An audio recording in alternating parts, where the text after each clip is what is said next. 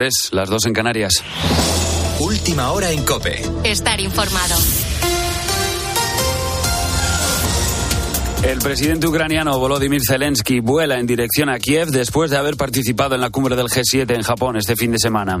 Allí ha conseguido que Estados Unidos vaya a aprobar una nueva partida de 375 millones de dólares en ayuda militar y que el gigante norteamericano dé los primeros pasos para la futura entrega de cazas F-16. Hoy la Unión Europea también va a debatir cómo ejecutar su compromiso de formar soldados ucranianos, así como las, las próximas sanciones a Moscú. Era en medio de esa cumbre del G7 donde Zelensky ha conocido el anuncio del Kremlin de este fin de semana que dice que ha conquistado la ciudad de Bakhmut. El presidente ucraniano contesta diciendo que todavía hay tropas locales en esa zona, pero avisa, aquello ya no se parece nada a la ciudad que fue. Creo que no, pero tienes que entender que allí no hay nada, porque han destruido todos los edificios. Es una desgracia, una miseria, pero por ahora Bakhmut está en nuestro corazón. No hay nada en este lugar. Desde el Kremlin dan por hecho la conquista de esa ciudad y Putin ha felicitado este fin de semana a los mercenarios del grupo Wagner. Eso en el campo de batalla, pero la situación en Ucrania es también la de cientos de refugiados que abandonan el país por la guerra semanalmente o los que vuelven. Lo está comprobando de primera mano Ángel Expósito, que hoy encenderá la linterna desde la frontera de Rumanía con Ucrania. Y a estas horas ya nos ha adelantado lo que se está encontrando. El conflicto es que sigue saliendo muchísima gente. Aquí en este paso fronterizo entran y salen cientos, no te exagero ahora mismo estoy rodeado como de 300 camiones, la inmensa mayoría de bandera ucraniana. Eso será este lunes a partir de las 7 de la tarde cuando Ángel Expósito encienda la linterna de COPE. En España, el Ejecutivo sigue tratando de pasar páginas sobre los pactos con Bildu a golpe de anuncio. La derecha querría que, que en año electoral todo se paralizara, no se hiciera nada. Es decir, volver a cuando ellos gobernaban. Bloqueos, parálisis, pero no. Los problemas de los ciudadanos no pueden esperar y este gobierno va a seguir resolviendo y dando solución a los problemas de los ciudadanos y de las ciudadanas, también en el ámbito de la salud mental. Van a hacer falta un buen puñado de anuncios como este que ha hecho eh, Pedro Sánchez este fin de semana si el gobierno pretende escurrir la polémica que genera ampollas no solamente dentro de los votantes, sino también en el Partido Socialista. Lo han demostrado varios varones como Paje o Lambán y también lo criticó María Chivite desde Navarra. Otros, en cambio, intentan hacer equilibrismos como buenamente pueden cuando se les pregunta. El alcalde de Valladolid, Oscar Puente, ha sido uno de ellos. Escucha la pregunta de Cristina López Lichtin este fin de semana y la respuesta de Puente. Los pactos con Bildu y las listas llenas de etarras le habrán perjudicado porque ha sido como el gran punto negro en esta campaña. Mm, bueno, no lo creo, sinceramente. Yo creo que el ciudadano se pone ante las urnas el día 28 para decidir qué modelo de ciudad quiere quién quiere que gestione el agua, ¿no? Si quiere que siga gestionándolo el ayuntamiento o si, vaya, si quiere que vaya a manos privadas, como sucedió durante 20 años, ¿no? ¿Quién quiere que gestione los aparcamientos? Eh, ¿Cómo quiere que su ciudad se proyecte al exterior? En fin, eso es lo que se dirime el 28 de mayo. Aquí Bildu no existe, no se presenta. Con la fuerza de ABC. Cope, estar informado. Empezamos una nueva semana, es lunes. Si no quiero desanimarte, pero ya no hay ningún festivo nacional hasta agosto. Nos va a tocar currar, pero ¿quién pillar una semanita de cuatro días, ¿verdad? Pues fíjate que solo 41 empresas han solicitado participar en el proyecto piloto del gobierno que pretende implantar la jornada laboral de cuatro días. Se ha quedado sin cubrir el 70% del presupuesto. Iranzu García. El proyecto piloto para medir si funciona o no esta nueva jornada laboral es para pymes del sector industrial. Están obligadas a mantener este formato de trabajo de cuatro días a la semana durante dos años desde que reciban las subvenciones. Los nuevos modelos de organización laboral son clave para atraer el talento. Pilar está al frente del Hotel Torrecedero en Asturias, donde ya practican esta nueva fórmula. Yo veo a la gente muchísimo más, más contenta. No sé si es que nosotros estamos más contentos es que reducir los días o las horas de trabajo sin bajar el salario reduce el absentismo y mejora la eficacia y la productividad de los trabajadores. De momento, así puesto sobre el papel, la verdad es que la iniciativa no suena nada mal. Tienes más información en cope.es y ahora sigues en la noche de Cope con Adolfo Arjona. Cope, estar informado.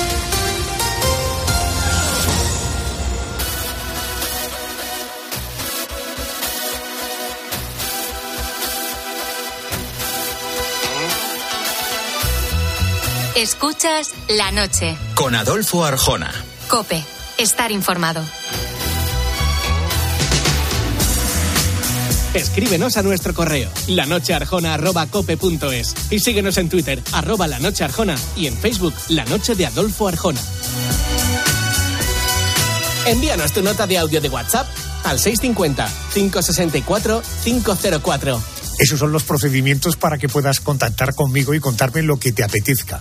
Oye, si tú como yo eres de los que piensa que una persona curiosa es una persona inteligente, sin duda estás sintonizando la emisora adecuada a la hora adecuada.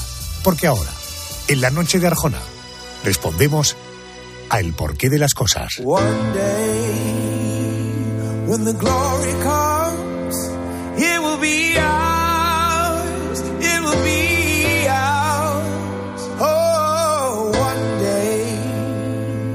when the war is won, we will be sure, we will be.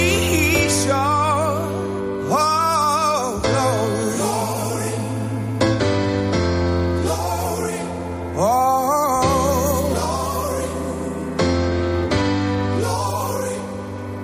Lo que te voy a contar ahora podría ser la trama de cualquier película de ciencia ficción como Blade Runner. En esta preciosa película de Ridley Scott, los habitantes del planeta se ven obligados a vivir bajo tierra, sin respirar aire fresco, sin ver la luz del sol. Pero si esto ocurriera en la vida real, y si en lugar de rascacielos viviéramos, no sé, en rascatierras. Bueno, el término existe, no, no me lo estoy inventando. Además, nuestros antepasados vivían en cuevas y hubo ciudades que tenían hasta 20 niveles bajo el suelo. Recuerdo, Derinkuyu, en Turquía. Quiero hablar con un experto, autor de un libro, Civilizaciones bajo tierra, lo ha publicado la editorial Luciérnaga. Él es Juan José Revenga. Querido Juan José, muy buenas noches, bienvenido a la cadena COPE. Hola Adolfo, buenas noches y encantado de estar con vosotros. Gracias, muy amable. Eh, eh, ¿Cuáles serían las ventajas, si las tiene, eh, de vi- vivir bajo tierra? Porque sinceramente, a mí me cuesta trabajo pensar que tiene alguna ventaja, ¿no? Hombre, es que está clarísimo que no tiene ninguna. Si el ser humano ha vivido bajo tierra o volverá a vivir, solamente puede ser por una causa, por miedo, por miedo a lo que está ocurriendo ahí arriba, ahí fuera. ¿Cómo sería ese mundo en el subsuelo? Me refiero a los, a los edificios, a las calles, a la iluminación. ¿Cómo sería? Bueno, pues fíjate como en Derinkuyu, por ejemplo, en Turquía o en, o en la Cueva de los Tallos, también en Ecuador, que son los sitios así que he visitado y he visto que existieron otras civilizaciones que vivían allí, ¿no? Porque estas civilizaciones nuestras hoy no podrían construir esas, esas ciudades, ¿no? Lo que nosotros conocemos ahora. Por ejemplo, eso en Turquía tienen más de 20 pisos hacia abajo hacia abajo, pero claro, tú imagínate, primero tiran un túnel, un agujero enorme para el aire, para tener aire en los 20 pisos, y allí vivían pues durante meses sin salir a ver la luz. Ahora se está intentando empezar a descubrir esas ciudades y no se puede profundizar más de dos, tres pisos porque se les hunde, se les cae todo. ¿Qué tecnología tenía la gente que hacía aquello? Porque, por ejemplo, allí en Turquía, que bueno, vivir bajo tierra te hace falta iluminación. Eh, no se ve, eh, los techos tenían que estar negros porque la iluminación de entonces no era otra que el fuego. Eh, no hay no están los techos negros tenían que tener animales dentro también no porque claro había que, subsistir no hay tampoco ni la ni una brimna de paja se ha encontrado allí dentro no hubo nada de que estuvieron viviendo allí la gente. No había restos. No se encontró eh, cerámicas, no se encontraba algo que te demostrara que habían estado allí, al igual que en los tallos, que aparecieron muchas cosas, pero en la cueva de los tallos en Ecuador fue muy diferente, fue mucho más raro, pero lo que sí es cierto es que hace 70, 75 mil años ahí vivió alguien, bajo tierra, el hombre vivía bajo tierra hace muchos miles de años. Eh, eh, Juanjo, eh, eh, ¿cómo afectaría a nuestros sentidos vivir bajo tierra? ¿Qué, qué sentidos, naturalmente, algunos se atrofiarían y otros se desarrollarían? Eh, ¿Cómo afectaría a nuestros sentidos vivir bajo tierra? Hombre, sería un destrozo total físico y un balón, porque el hombre no está preparado para eso. El hombre necesita la, los rayos solares, ¿no? Para todo, para, para vitaminas, para todo. Tú imagínate cómo se saldría de allí, cómo se saldría de allí después de seis meses encerrado. Pero claro, es que estabas encerrado en, unas, en unos lugares, en unas ciudades que tenían unos pasillos muy estrechos y luego había como unas ruedas enormes de piedra que cerraban esos pasillos. Dice, bueno, es que debía de haber algo o alguien mucho más grande que ellos en aquel tiempo, que eran los, de los que ellos se intentaban esconder, ¿no? Los, ciudadanos. Por ejemplo, cuando ves en, en, los frigios, te hablan de los frigios en Turquía, en el caso de Turquía, te hablan de guerreros de, que tenían unos cascos que pesaban 15 kilos.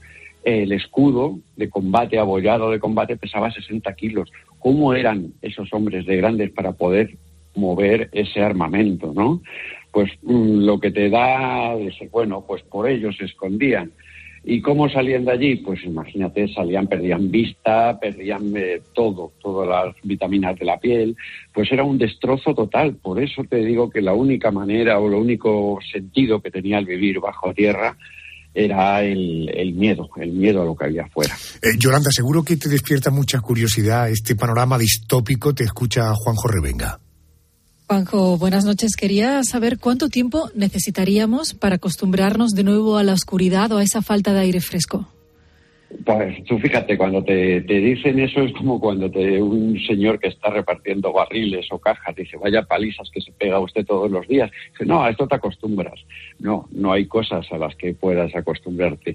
Mira, te voy a contar una, por ejemplo, en una fábrica de, de comida hecha con impresora 3D en Estados Unidos, que hacían la carne pues con remolacha, con guisantes, tal, me ponen un filete hecho con impresora 3D, yo lo veo y digo, qué bonito, qué buena pinta tiene y qué apetecible es el filete, ¿no? Hecho con la impresora. Lo pruebo y le digo, mire, oiga, esto es una porquería que no se lo puede comer nadie. Y la contestación fue tremenda. Me dice, ya, pero es que dentro de 20, 30 años, el que pruebe esto no habrá probado la carne. Eso es el tiempo y eso es como se acostumbraría uno a vivir bajo tierra. No habrá visto lo que es vivir fuera. Y emocionalmente, ¿cómo afectaría ese vivir bajo tierra? ¿Cómo sería siempre vivir sin luz? ¿Cómo podría influir, por ejemplo, en el número de suicidios, esa vida debajo de la tierra? Oh, pues fíjate, como es el ser humano y como es en unos momentos como los actuales de, de, problemas, de todo, y que los suicidios aumentan a niveles salvajes, por ejemplo, ahora mismo que no se comentan, no se habla, pero que es un, tiempo duro, difícil, como este, ¿no? Que consideramos que es duro y difícil, pero duro y difícil es vivir bajo tierra imagínate lo que podía pasar y la desaparición. El hombre se acostumbra y sobrevive, ¿no? Porque por eso seguimos aquí, porque nos hemos ido adaptando. Nos adaptaríamos, pero sería terrible, terrible a nivel de vida. Sería mucho peor que una película de Mad Max y, bueno, algunos sobrevivirían. Pero es que es un momento difícil porque estábamos acostumbrados a otras cosas. Si tuviéramos que volver a vivir bajo tierra, eh, sería muy difícil que, que la especie eh, aguantase. Juanjo Revenga, autor de Civilizaciones bajo tierra. Gracias por atenderme a estas horas. Un abrazo muy fuerte. Buenas noches. Gracias a ti, Adolfo. Buenas noches.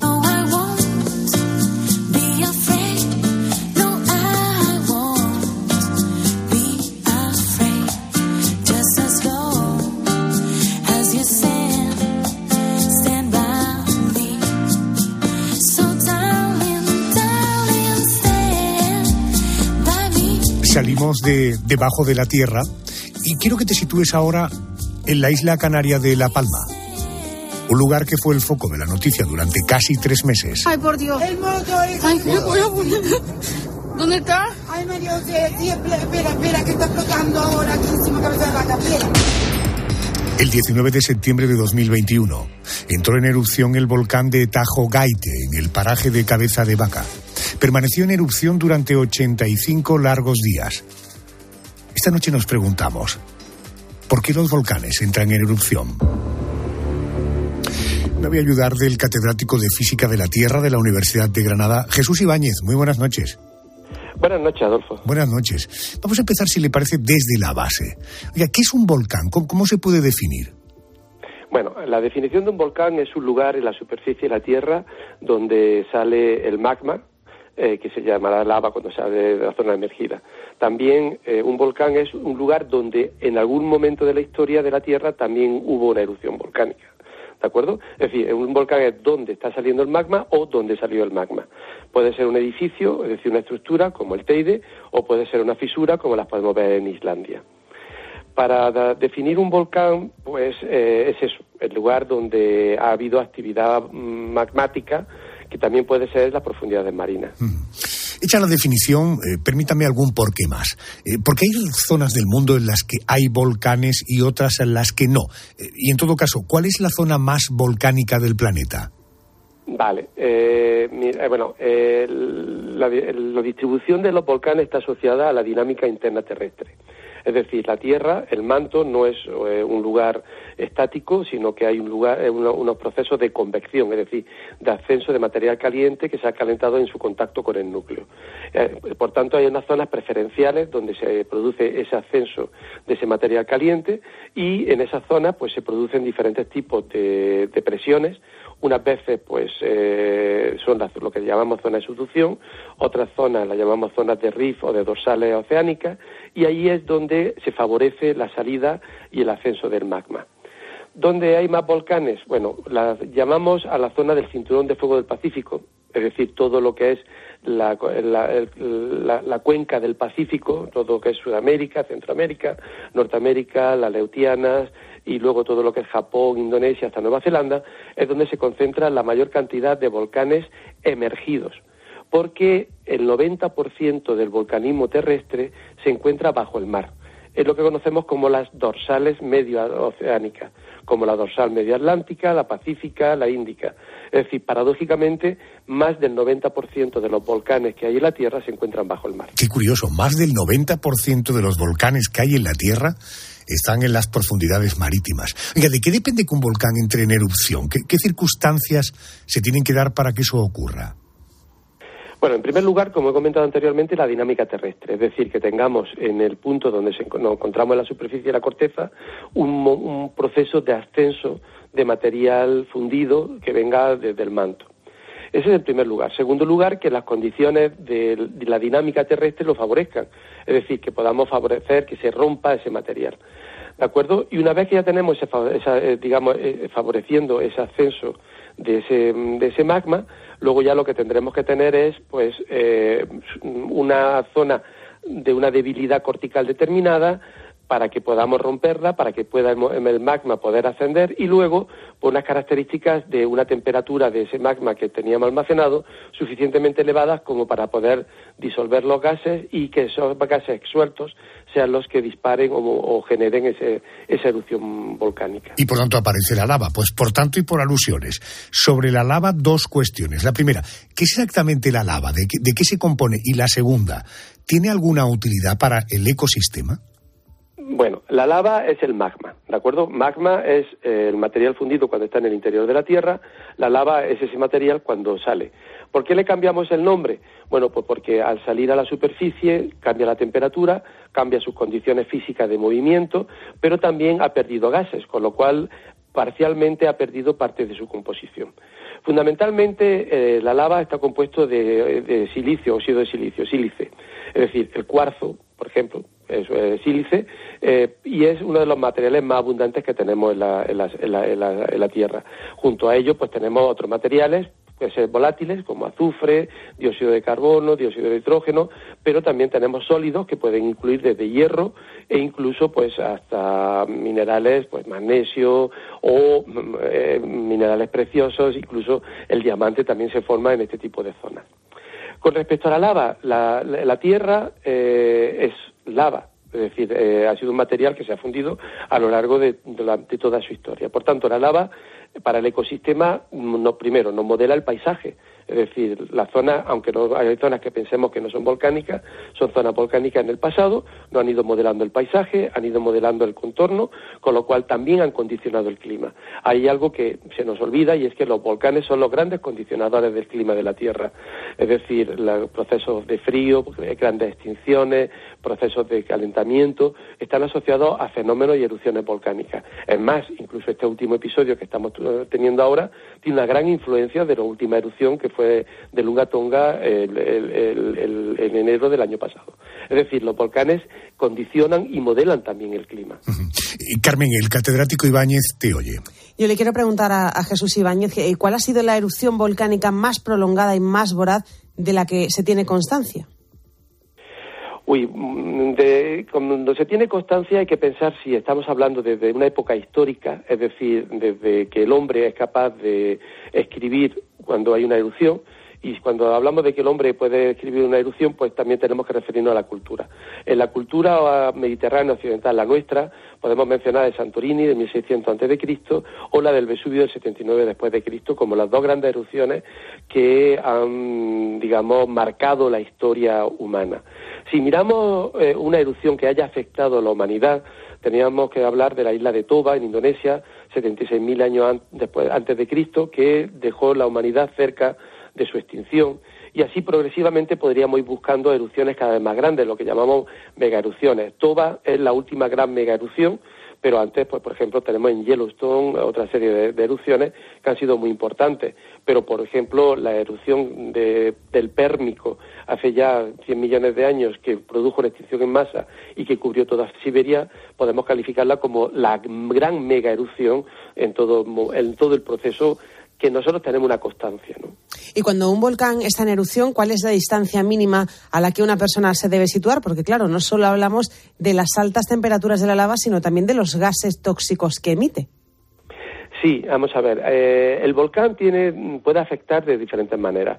Cuando hablamos de la, de las bombas, de la ceniza, de, de los gases, a una distancia de unos 7, 10 kilómetros de distancia razonable para poder tener un límite de seguridad. Pero cuidado, porque, por ejemplo, podemos tener otros fenómenos como son los lahares, los flujos piroclásticos, que pueden llegar a 100 kilómetros, hay que tener cuidado, y ahí tendríamos que alejarnos de los cauces de los ríos, por ejemplo. Pero también tenemos el tsunami, es decir, el tsunami que es una ola que ya lo, hemos visto en los terremotos, los volcanes son los grandes generadores también de tsunami. Por tanto, ahí incluso a miles de kilómetros de distancia podríamos sufrir los efectos. Pero si hablamos de una distancia de seguridad para el habitante que está cercano del volcán, a una distancia del orden de 10 kilómetros estaríamos dentro de un límite más o menos de seguridad. ¿Y es posible predecir el momento en el que un volcán va a entrar en erupción? Y si me dice que sí, ¿con cuánta antelación? A nosotros nos gusta más utilizar la palabra pronóstico, porque la predicción parece ser que es como si fuera una bolita de cristal donde decimos mañana a las 3 de la tarde. Pronosticar significa qué posibilidades hay de que el volcán entre en erupción. A fecha de hoy ya hay pronósticos bastante acertados y esos pronósticos pueden variar desde unas pocas horas hasta unas semanas antes de que se produzca la erupción. Precisamente nuestro equipo está trabajando en lo que llamamos la, predicción a corto plazo, es decir, una predicción o un pronóstico, como yo, mismo me equivoco, también digo predicción, un pronóstico eh, de en torno a una semana que sea suficiente como para poder evacuar al entorno de esa población que vive a los 10 kilómetros. Y una evacuación que sea útil, porque mover poblaciones por meses sería realmente pues como Pedro y el Lobo, al final perderíamos la credibilidad y aunque la erupción pudiera luego ocurrir, pues mm, sería mucho peor el efecto de que nadie creyera la acción de la, de la ciencia. Pero resulta un proceso complicado todavía. Lo vivimos muy cerca con el volcán de La Palma. Eh, es imposible prever cuando un volcán dejará de, escupir lava. ¿Esto por qué? ¿Cómo es posible que en pleno siglo XXI no se pueda determinar con exactitud cuándo parará la actividad de un volcán? Bueno, para predecir cuándo un volcán va a entrar en erupción, mm, nosotros no podemos ver el interior de la Tierra. Es decir, cuando nosotros miramos, lo que estamos viendo aprovechando es que hay una energía que hace que el medio entre el objeto que nosotros estamos viendo y nosotros es transparente. En este caso, la luz es esa energía que hace que nosotros podamos ver, es el concepto de ver. Cuando nosotros miramos hacia el interior de la Tierra, la Tierra no es transparente. Necesitamos otros medios de energía que no son fáciles de obtener. Por tanto, lo que hacemos para predecir o para, pronosticar es, mm, digamos, ver qué tipo de otros observables, otros observables geofísicos, es decir, que haya terremotos, que haya cambio del volumen, que haya cambio de gases, que haya eh, cambio de temperatura. Es decir, hay una serie de observables que vemos que nos están indicando que hay magma en el interior de la Tierra y que está cerca. Pero el volumen de ese magma y el comportamiento es lo que por ahora no lo podemos, digamos, definir. Por tanto, ni siquiera cuando hablamos de predicción podemos decir ni cómo va a ser de grande ni cuánto va a durar, sino simplemente podemos decir, oye, en esta zona hay evidencias claras de que como consecuencia de la interacción del magma con su entorno hay un intercambio energético que medimos.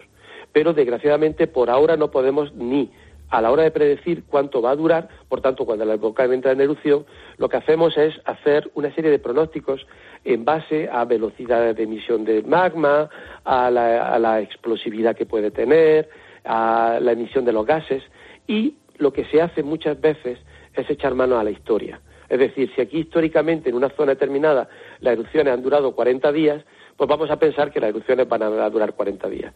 Y eso es lo que se hizo en la isla de La Palma. Se tiró mano de la historia y se dijo, históricamente las erupciones duraban entre 40 días y 3 meses, y bueno, pues duró 3 meses. Pues bueno, pues eh, entró dentro del promedio, pero fue un acierto en base a los datos históricos. Nos lo ha contado Jesús Ibáñez, catedrático de Física de la Tierra de la Universidad de Granada. Jesús, gracias por atenderme y buenas noches. Muchas gracias, buenas noches, Adolfo.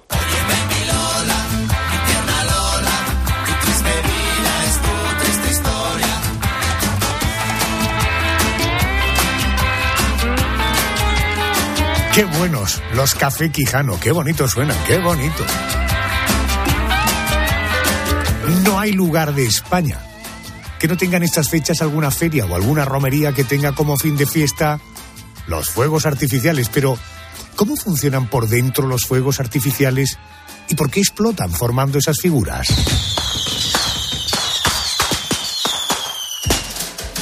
Vamos a preguntar a un experto, él es Juan José Palazón, es gerente de pirotecnia murciana. Señor Palazón, buenas noches y bienvenido a la COPE. Buenas noches, Adolfo. Hola, Juanjo, buenas noches. Vamos a comenzar por lo más sencillo. ¿De qué están hechos los fuegos artificiales? ¿Cuáles son sus ingredientes básicos?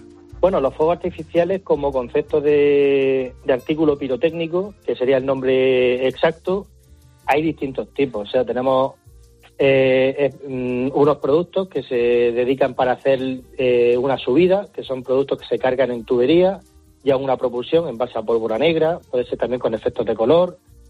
Luego están, por ejemplo, las carcasas, lo que son las bombas, las palmeras grandes que vemos en el cielo. Hay efectos con humos de color, hay efectos de, de iluminación con bengalas, o sea, hay fuegos terrestres, fuegos aéreos, fuegos incluso acuáticos, subacuáticos que pueden arder debajo del agua. O sea, el espectro de la pirotecnia abarca pues una gran cantidad de, de tipos de fuegos artificiales. Eh, Juanjo, hablando de color, ¿qué, ¿qué, sustancias hacen que se consigan los diferentes colores y hasta cuánto se pueden conseguir? Bueno, la gama de colores es muy amplia. Aquí lo que interviene es un producto, es una reacción química, hay un oxidante, un reductor, bueno, aparte hay otros elementos, un estabilizante, unos ligantes que hacen que esa composición tenga cuerpo, tenga fuerza y pueda mantenerse. Pero básicamente tenemos un oxidante que aporta oxígeno y un reductor que es el combustible. En ese combustible se aportan unas sales metálicas que son las que, las que jugamos nosotros para hacer el color. Por ejemplo, sales de estroncio generan rojo, el calcio en naranja, sodio amarillo, varios de el verde, con el cobre hacemos el azul y luego por combinación de ellos, pues por ejemplo cobre y estroncio que hemos dicho que era azul y rojo, pues generamos un color morado, por ejemplo. Claro, casi como se hace con los óleos. Me dicen que el color azul es el más difícil de conseguir.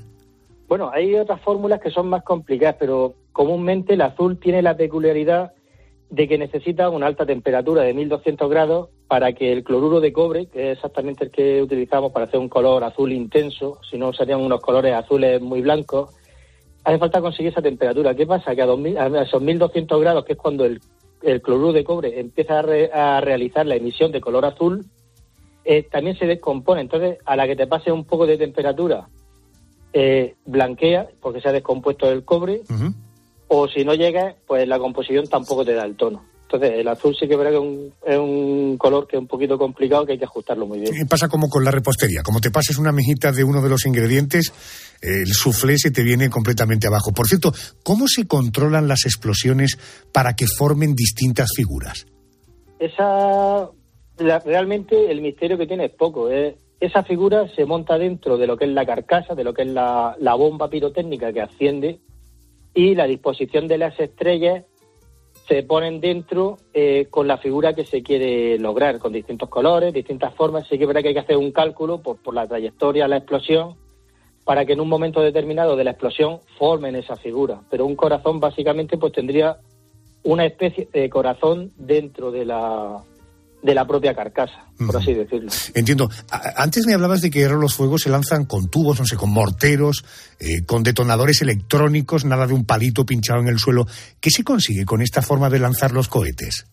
Vale, eso es- son, eh, estamos hablando de los avances tecnológicos que tenemos. O sea, eh, desde los años 70, 80 se empezó a desarrollar el tema de los fuegos eléctricos. Se disparaba de una forma muy rudimentaria, pues con cables tirados por el suelo, una tabla con púas que cerraba un circuito y accionaba de manera eléctrica, pues a distancias efectos que podían lanzar varios puntos al mismo tiempo o por seguridad. Sí que es verdad que el sistema ha ido evolucionando a una tecnología más electrónica, más digital, y ahora pues son menos el cableado que utilizamos, son reutilizables, son consolas que programamos con ordenador, podemos hacer simulaciones en tres dimensiones de un espectáculo. Esto, por ejemplo, se utiliza mucho en los espectáculos de tipo musical, los piromusicales, pues coordinamos una secuencia con una música a una resolución de 0,01 segundo, o sea que la precisión es infinitamente mucho más precisa que el fuego a, a bengala con un botafuego tradicional. Pero no quiere decir que tengamos esa tecnología y no se haga el fuego tradicional. Hay muchos espectáculos que se sigue también utilizando el fuego tradicional. Eh, hay fiestas, es muy común ya encontrar fiestas en las que las explosiones se combinan con música. Eh, ¿Cómo se sincronizan los fuegos con el sonido de una canción? Pues viene a raíz también de la respuesta anterior. Aprovechamos la, la tecnología. O sea, ahora mismo hay programas que nos permiten simular un espectáculo de fuegos artificiales sin quemar una mecha. Entonces, eh, vemos en pantalla cómo queda ese espectáculo, cómo queda esa combinación de palmeras, esa combinación de efectos terrestres, fuentes, o sea, cualquier efecto que hacemos en el cielo, nosotros lo vemos previamente en pantalla y podemos simular y saber exactamente qué tiempo tenemos que programar en las máquinas para poder hacer esa, esa combinación, esa secuencia y que, y que case perfectamente pues con la música. Fíjate que además de la fabricación, todo el trabajo que hay detrás para que luego disfrutemos de estos maravillosos espectáculos. Juan José Palazón, gerente de Pirotécnica Murciana. Gracias por atenderme. Buenas noches. Pues nada, muchas gracias Adolfo y buenas noches.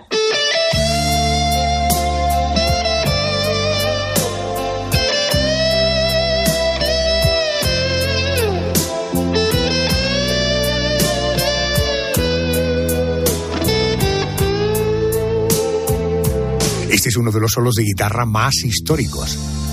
El de Gary Moore. ¿Imaginas que te metes en la cama después de un largo y duro día de trabajo o de tensiones personales? Estás agotado. Y solo quieres cerrar los ojos y descansar. Levantarte al día siguiente como nuevo. Pero sin embargo, cuando lo haces, resulta que te duele el cuello, que te duele la cabeza e incluso hasta la espalda. Mónica, esto es un síntoma de que no has descansado bien, ¿verdad? Sí, no has descansado bien, probablemente porque esa tensión personal o laboral ha dormido literalmente contigo. Cada vez es más frecuente que acumulemos tensión en la mandíbula mientras dormimos y que nuestro dentista, por ejemplo, por ese motivo nos recomiende dormir con una férula que permite liberar esa tensión. Pero, ¿por qué ocurre esto y por qué ocurre cada vez en más personas? Quiero saludar al prestigioso doctor Álvaro Jiménez, odontólogo en el Instituto Maxilofacial y especialista en oclusión funcional y biomecánica en Barcelona. Doctor, muy buenas noches y bienvenido a la cadena COPE. Buenas, ¿qué tal? Álvaro, eh, en primer lugar, ¿cuál es el estado natural de la mandíbula tanto de día como de noche? Porque, por ejemplo, cuando hablamos de la pelvis, hablamos de que la pelvis no debe estar desplazada ni hacia adelante ni hacia atrás, sino en una posición neutra. Eh, hablando de la mandíbula, eh, ¿lo natural es tener la boca mandíbula abierta, cerrada, semiabierta o semicerrada? La posición natural, en realidad, la posición en reposo, eh, en esa posición la mandíbula no hay contacto entre los dientes. Eh, hay una ligera separación entre, las, entre ambas arcadas. Eh, la lengua normalmente reposa en, el paladar y también tiene que haber un sellado labial, es decir, tiene que haber, sin que el paciente haga esfuerzos, tiene que haber, un- la boca que debe quedar cerrada. Entiendo. Eh, porque hay personas que aprietan los dientes y la mandíbula mientras duerme. ¿Y cómo podemos detectar que lo estamos haciendo? Detectarlo a veces es complicado hasta para hasta para nosotros. Eh, de- de- cuando venís eh, como pacientes, eh, a veces es complicado el diagnóstico. Eh, lo más fácil sería que alguien en- que duerma con nosotros pues nos dijera, oye, estás apretando. Eso es, eso es la forma más sencilla, ¿no? Eh, también es verdad que hay otras veces que podemos ver de- desgastes en los dientes, eh, incluso dolor muscular por las mañanas. eh, todo esto puede ser puede ser solo un motivo de, de- de apretamiento. Mónica, enseguida te doy la palabra, eh, pero antes permíteme una, una más. Eh, ¿Qué consecuencias puede tener para nuestra salud no tener la mandíbula eh, en su posición natural? Bueno, eh, pues pueden sufrir básicamente los tres, los tres elementos principales del sistema estomatognático, ¿no? Pues la, la articulación puede sufrir si estamos todo el rato apretando, o también puede sufrir la musculatura porque se fatigue demasiado, o a veces los, los propios dientes que se pueden desgastar o incluso, o incluso fracturar, incluso romper, puede requerir que, que tengamos que extraer alguno. Eh, Mónica, te escucha el doctor. Eh, Sí, doctor, ¿existe alguna forma de evitar eso, a- apretar los dientes mientras dormimos o cuando empiezas con ese problema ya no hay quien lo pare? Bueno, primero debemos eh, debemos ver cuál es la causa. Eh, a veces el apretamiento, eh, bueno, co- comúnmente cada vez que apreta, cuando vemos a un paciente que aprieta se, le considera bruxista. Lo que hemos visto con el tiempo es que no todos los apretadores son bruxistas. Eh, el bruxismo al final no tiene, a día de hoy no tiene mucha cura.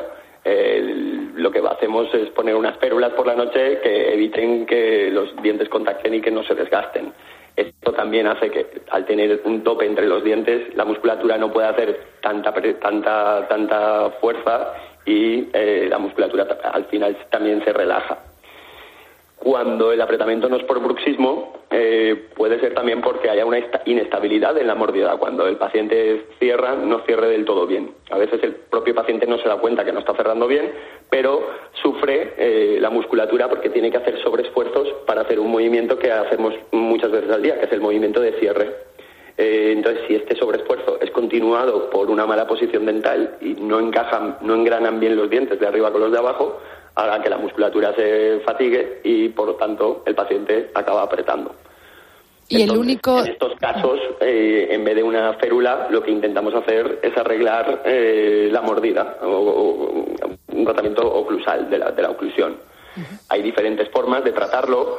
Una de ellas es haciendo un ajuste de la mordida. Esto es, lo hacemos, por ejemplo, cuando, cuando los obstáculos que se encuentra en la mandíbula, que son los propios dientes, están muy bien ordenados, pero hay algún cierto punto pequeño que no te permite cerrar correctamente. Ahí es cuando hacemos pequeños ajustes de la mordida. Otras veces, cuando el, el problema es más importante, pues ya tenemos que a veces mover los dientes eh, y ordenarlos en la posición correcta.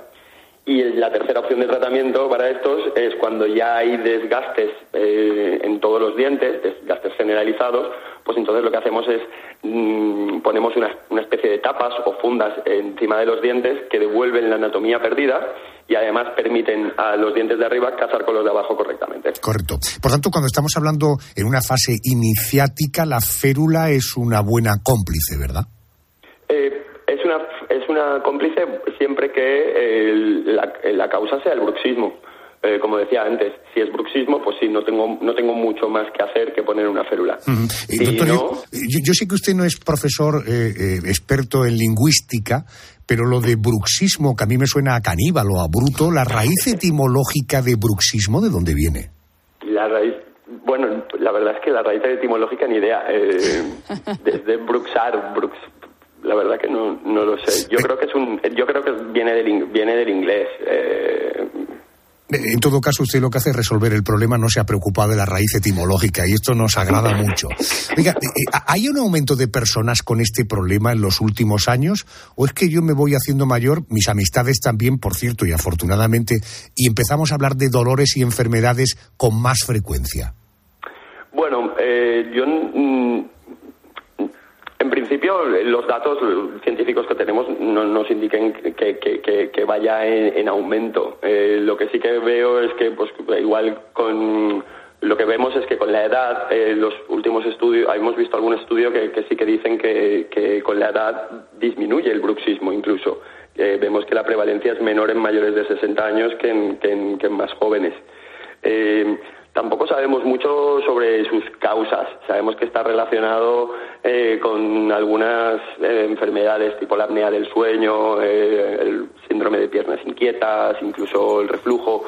Tenemos pistas que nos pueden indicar que, ese bruxi- que, que- que haya bruxismo, pero aún así, a día de hoy, no hay mucho publicado en la literatura que nos diga, ah, este paciente tiene esto, va a ser bruxista. Mm, entiendo. Álvaro, eh, doctor, eh, si, eh, em- em, ah, como consecuencia de mi agradecimiento por el tiempo que me ha dedicado, eh, la productora del programa le va a pedir su correo electrónico y le voy a. Mónica, tú te comprometes a enviarle cuál es la raíz etimológica de la palabra bruxismo para que la próxima vez que hable con Álvaro él tenga claro este término La verdad es que, bruxismo. eh, Claro. Todo el día hablando de esto y no saber la, la raíz etimológica no tiene, no tiene nombre. No tiene ningún sentido, doctor. Eso lo vamos a solucionar brevemente. Prometemos mandarle el correo electrónico. Ha sido muy amable, gracias. Y salude, Bueno, por a favor. Salude a su jefe si es tan amable, eh, que para nosotros es un honor que nos hayan atendido desde el Instituto Maxilofacial y especialista, en su caso, en oclusión funcional y biomecánica. Gracias, Álvaro. Muy bien, muchas gracias. Adiós. Baby,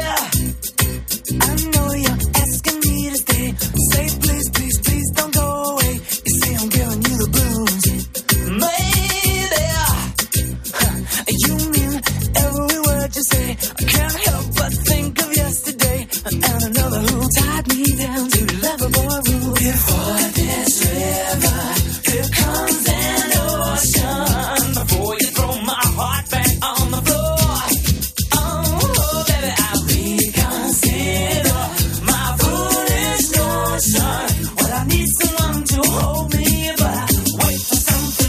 ¿Qué ocurría una semana como esta, pero hace justo un año? Vamos a hacer un ejercicio de memoria para poner a prueba tu percepción del paso del tiempo. ¿Para ti ha pasado rápido o lento? Desde luego, si hay una ley por la que el gobierno central va a ser recordado, y no precisamente para bien, es la conocida como la ley del solo sí es sí. El 26 de mayo de 2022 Ahora se cumple un año. Esta ley superaba su primera barrera al ser aprobada en el Congreso. Pero cuando solo faltaba que el Senado la ratificara, Andrés, una enmienda basada en una errata la devolvió al Congreso. Pues sí, una semana como esta fue el primer intento para dar luz verde a una ley que no se aprobó definitivamente hasta el 25 de agosto del pasado año de 2022. Unos días después, el 7 de septiembre, la ley del solo sí es sí entraba en vigor. El tiempo lo pone todo en su sitio también a una ley que desde que entrara en vigor ha permitido rebajar la condena a casi mil agresores sexuales y poner en la calle a más de un centenar que cumplían pena de prisión en nuestro país. Ante tal desastre, la ley ha tenido que ser reformada el pasado mes de abril. Otro asunto. Era noticia una semana como esta, pero de hace justo un año. Nos situamos en el estadio francés de Saint-Denis. La noche del 28 de mayo del 22 de 2022, Liverpool y Real Madrid medían sus fuerzas en la final de la Champions League. Poco antes del partido, no sé si lo recuerdas, Adolfo, la que se formó. Estábamos todos mirando la tele, escuchando a Paco González, a Manolo Lama, atónitos, porque no creíamos lo que estaba pasando. Los alrededores de San Denis, pues se vivieron escenas eh, vergonzosas. Aficionados a los que le habían robado sus entradas en los alrededores del estadio y bandas organizadas que, a pesar de no tener entradas para ese partido, intentaban colarse en el estadio, lógicamente sin pagar. La inoperancia del dispositivo de la UEFA y de las autoridades francesas, se vieron desbordadas, dejaron una imagen lamentable y por primera vez una final de Champions comenzaba con retraso, concretamente con 36 minutos de retraso. En lo deportivo, el Madrid se llevó el gato al agua. 0-1 ganó Real Madrid 0, Liverpool 1. Ah, al revés. Real Madrid 1, Liverpool 0. Ahí es. Bueno, con ello los merengues conseguían su décimo cuarta Copa de Europa. Así cantábamos el gol en tiempo de juego. Va a llegar Valverde, Valverde pisa área, Valverde chuta, inicio. ¡Gol! ¡Toma! Valverde. ¡Y gol!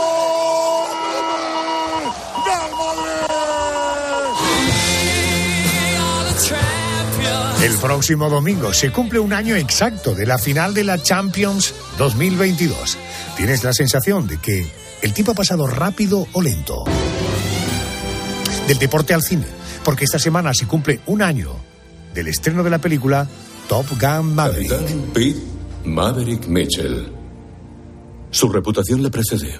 Gracias, señor. No era un cumplido. La verdad es que no esperaba una invitación a volver. Se llama Northerners Maverick.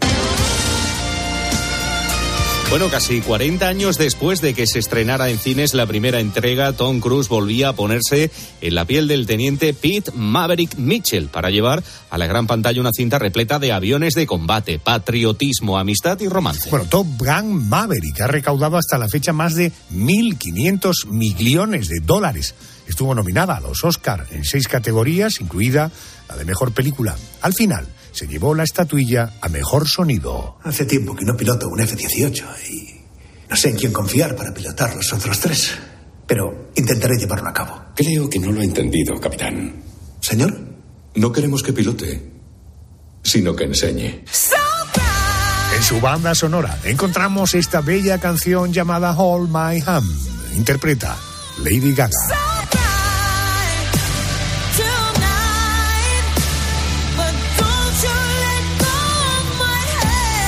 Y de Estados Unidos volamos a España. La historia de España es inmensamente rica. Su lenguaje, su cultura y sus gentes son universales. El escritor y periodista José Javier Esparza acaba de publicar un libro en el que hace un recorrido completo por esa historia, para viajar a través de todas las épocas y conocer sus grandes personajes y acontecimientos, desde Atapuerca hasta la democracia actual. José Javier Esparza, muy buenas noches y bienvenido a COPE. Muy buenas noches, ¿qué tal? Menuda empresa en la que te has metido, ¿no? Desde Atapuerca hasta la democracia actual, eso es mucha tela. Eh, en cierto modo habría que decir valga la redundancia, ¿sabes? Pero bueno, sí, efectivamente. Bueno, mira, es la culminación de un trabajo que empezó precisamente en la cadena COPE. Empezó en un, en un, en un programa que hice hace años con Cristina López Lichting cuando ella hacía la tarde, en la gesta española, y a partir de ahí, hace muchos años, empezó a dibujarse una historia general de España cuyo resultado final al final es este, es este volumen, ¿no? que es efectivamente una historia completa, digamos, una síntesis de toda la historia de nuestro país.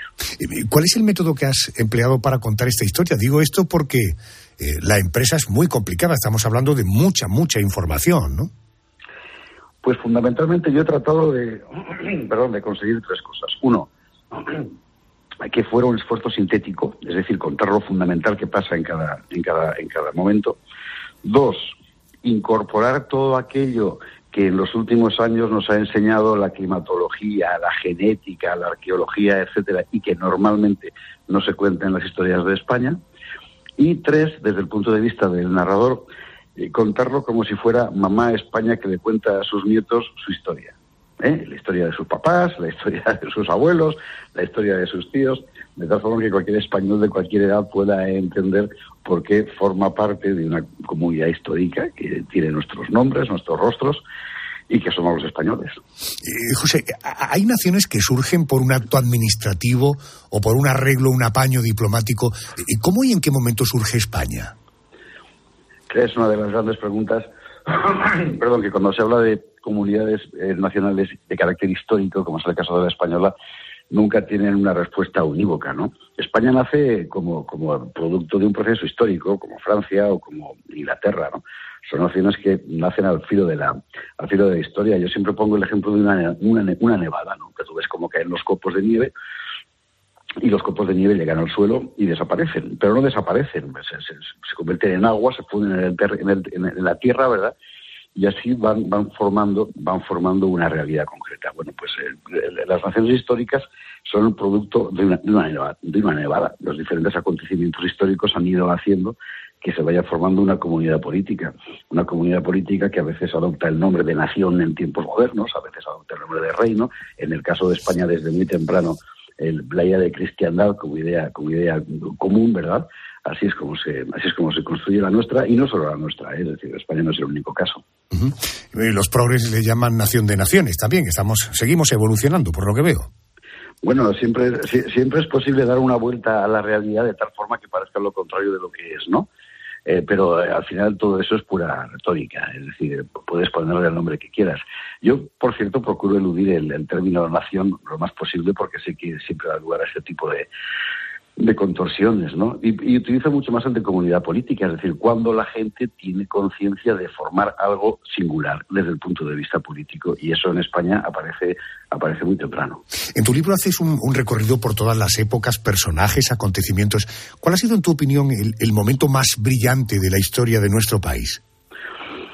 A mí me parece que el momento más brillante, sin ninguna duda, es eh, los, los ciento y pico años que van desde principios del 16 hasta mediados del 17, los famosos siglos de oro, porque no son solo los siglos de la gran expansión y de la hegemonía militar, como hasta o del arte, como hasta ahora ya sabíamos, sino que además, precisamente por las nuevas investigaciones al respecto, sabemos también que fueron años de un enorme desarrollo científico y tecnológico, cosa que normalmente se pasa por alto, pero que autores como García Tapia, catedrático de Historia de la Ciencia en Valladolid, han demostrado abiertamente, viendo los privilegios de invención, que es como se llamaban las patentes en la época, el esfuerzo científico y tecnológico de España en, en aquella época, en cosas como, por ejemplo, la hidráulica, ¿no? Es asombroso y muy superior, desde luego, al del resto de Europa. Así que eso de que, que inventen ellos, o sea, es mentira. Aquí inventábamos una barbaridad de cosas y precisamente por eso un país tan menesteroso desde el punto de vista demográfico, porque nunca hemos sido muchos, ¿verdad? Fue capaz de mantener la hegemonía mundial durante prácticamente dos siglos. Y, y el momento más oscuro en el que peor lo hemos pasado, digo, más, sin, sin, sin contar el, el periodo de Sánchez y Zapatero. ya, sí, bueno, se parece bastante, la verdad. Hombre, hay un periodo muy oscuro, evidentemente, que es el principio de la guerra civil, que es el, el- cuando, cuando el, el país se colapsa. Pero hay un momento que marca muy particularmente el conjunto de la historia de España y que paradójicamente es fruto de una victoria, que es el final de la guerra de la independencia. Es decir, la guerra, la guerra de la independencia arrasa a España. Es otra de las cosas que incorporo en este libro, que son investigaciones eh, recientes que eh, ap- aparecen pocas veces en las, en las monografías, pero hay que tener en cuenta que España acaba la guerra de la independencia con una deuda del 2000%, con el país enteramente roto, que no solo los franceses rompían lo que se encontraban, sino que los ingleses que venían no vinieron a ayudarnos, sino a romper también, y el país queda literalmente destrozado. Es decir, el- España puede considerarse una potencia eh, incluso hegemónica, aunque no sea la única, también durante el siglo XVIII, ni más que ver el mapa del mundo, ¿verdad? Pero en ese momento España se, eh, se, se precipita en el vacío, es decir, el final de la guerra de independencia dejó un país absolutamente arruinado que va a tardar muchísimo tiempo en recomponerse. Fíjate que afirmas eh, que España puede desaparecer si los españoles lo permiten, pero claro, si cambio España y digo Francia puede desaparecer si los franceses lo permiten o, lo, o Italia puede desaparecer si los italianos lo permiten. Eh, ¿Qué nos diferencia? ¿Por qué hacer esta afirmación? Pues porque es un libro escrito para españoles. Pero efectivamente es así. Y los Estados Unidos pueden desaparecer si los norteamericanos lo permiten, porque las, naciones son construcciones humanas y, por tanto, eh, extremadamente fugaces, ¿verdad? Y sujetas a la voluntad de los hombres que las constituyen. Eh, o de los hombres y las mujeres, como diría un político en campaña. Eh, eh, claro, depende de nosotros, depende de nosotros. Es decir, esto no va a estar aquí para siempre. Eh, no tiene por qué estar aquí para siempre. De hecho, España varias veces estuvo a punto de dejar, de dejar de existir. En una de las ocasiones dejó de existir físicamente después de la invasión musulmana y del hundimiento del reino visigodo, que es la primera vez que, que hay una realidad política singular que se llama España, que es, entonces, ¿no? Todo depende de nosotros. Y si la gente no es consciente de que tiene algo en la mano, algo que es común a todos, y que es responsabilidad suya mantenerlo, pues entonces seguramente desapareceremos, claro. Eh, permíteme una estupidez. Eh, si has escrito un libro sobre España para españoles, eh, evidentemente eres un facha, ¿no? Bueno, eh, tenía, tenía eh, preparada la respuesta de decir, seguro que no es una estupidez, pero ahora ya no sé qué decir. porque efectivamente, porque no, pero mira, una, una- de las cosas más, más, más, o desde que empezamos aquí los programas en- en la tarde con Cristina hace tantos años en COPE, una de las cosas que ha cambiado, y para bien, ¿eh? yo soy muy optimista contra lo que pueda parecer, es precisamente que cada vez más gente, cientos de miles de personas, ¿eh? y lo ves en las ferias del libro, lo ves en las ventas de libros y tal, es la, cantidad de gente que está tomando conciencia de que hay una cosa que se llama España, que es algo que tú has heredado y que, y que hay que conocer lo que es, ¿no? Eso es una maravilla, eso que ha pasado en los últimos años en, nuestro país, en los últimos 20 años, digamos, ¿no? Y, y- y, bueno, siempre habrá efectivamente un reducto que eh, llame facha por hacer esas cosas, pero la realidad es que cada vez hay más fachas en ese sentido. José Javier Esparza es el autor de Te voy a contar tu historia, la gran epopeya de España. Lo publica La Esfera de los Libros.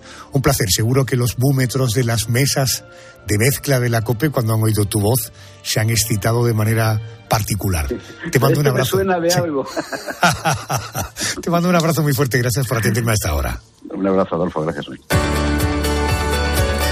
Vamos a la canción de tu vida, al contestador del programa. Hoy viajamos hasta Cantabria. Arjona, tienes un mensaje nuevo. Buenas noches, Adolfo. Vaya encrucijada en la que nos has metido en esta ocasión. Anda que no es difícil elegir la canción de tu vida o esa única canción que te pone las pilas cuando lo necesitas. Y lo digo porque a, a mí me pasa que a lo largo de la vida, que hay muchos momentos buenos y otros no tan buenos, cada uno de ellos me viene unido a una canción y no siempre es la misma. Sí es cierto que cuando la cosa va bien parece que nos vamos a canciones más movidas y cuando nos vienen grises parece que preferimos canciones más de recogimiento, más tristonas. Yo cada vez que me pongo a hablar de esto, eh, por lo menos tengo que irme a dos, a dos canciones, aunque solo escuchemos una. Pero es que eh, tengo que hablar de la primera canción que pinché cuando empecé en este mundillo de la radio, la primera vez que me dejaron poner música. Bueno, pues aquel When a Man Loves a Woman de Percy Sledge es la canción que siempre me viene a la mente cuando hablo de estas cosas. Una canción que naturalmente no podía ser de otra manera. Adolfo dediqué a la, a la entonces mi novia. Pero si hay una canción que se repite en mi vida mucho, que la pongo muy a menudo, es una canción de dos hermanos gemelos escoceses, imagino que ya sabes de quién te hablo, una canción que creo que es del año 1993, que fue banda sonora de una película divertidísima, Benny June, y que cuenta una historia, a mí la letra me parece deliciosa. Es una canción que la pongo cuando la cosa me va bien, cuando necesito un, un empujencito. Y es una canción en cualquier caso que cada vez que pongo en el coche, la mano se me va a subir el volumen y sí o sí me dibuja siempre una sonrisa. Estoy hablando de I'm Gonna Be de los Proclaimers. Es la voz de Santiago Ruiz de Azúa, director de informativos de Cope Cantabria. ¡Qué bueno, qué bueno!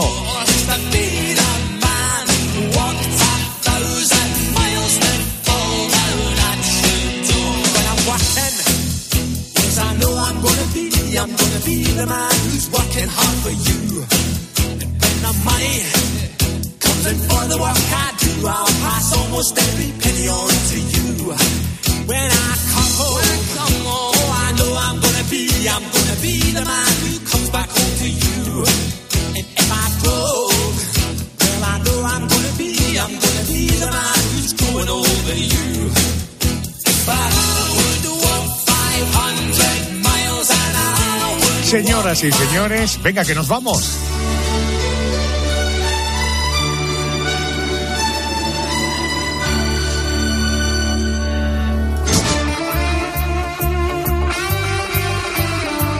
Hemos consumido el tiempo que nos otorga. Encantados de reencontrarnos una semana más. Gracias por estar ahí. Te dejo ahora en compañía de los servicios informativos, Boletín de las 4, 3 en Canarias, Poniendo las calles, con el gran Carlos Moreno el Pulpo. Y a partir de las 6, 5 en Canarias, el líder, el eje vertebrador, Herrera Carlos. Hasta la semana que viene. Encantado de que te vuelva a ver. Sé feliz.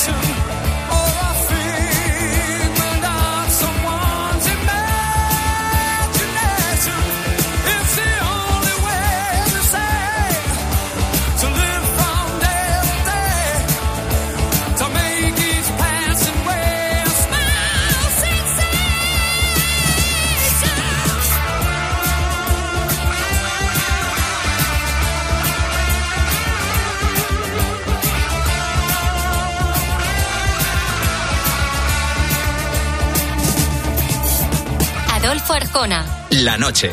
Cope. Estar informado. ¿Y ahora qué? Ahora, máster universitario en Radio COPE, organizado por la Fundación COPE y por la Universidad San Pablo CEU, con un año de prácticas remuneradas. Porque la radio en la que crees es la radio en la que puedes aprender junto a los comunicadores líderes. Fórmate a su lado como periodista 360. ¿Por qué hay que atender ese dato? Porque ahí se engloban todos los... Tanto fundamental para entender el viaje de la política exterior. Empezó el partido, Albert. Sí, ha arrancado el partido. Máster universitario en Radio COPE. La radio en la que crees es la radio que te hará crecer. Infórmate en fundacioncope.com y en el 91 828 39 30.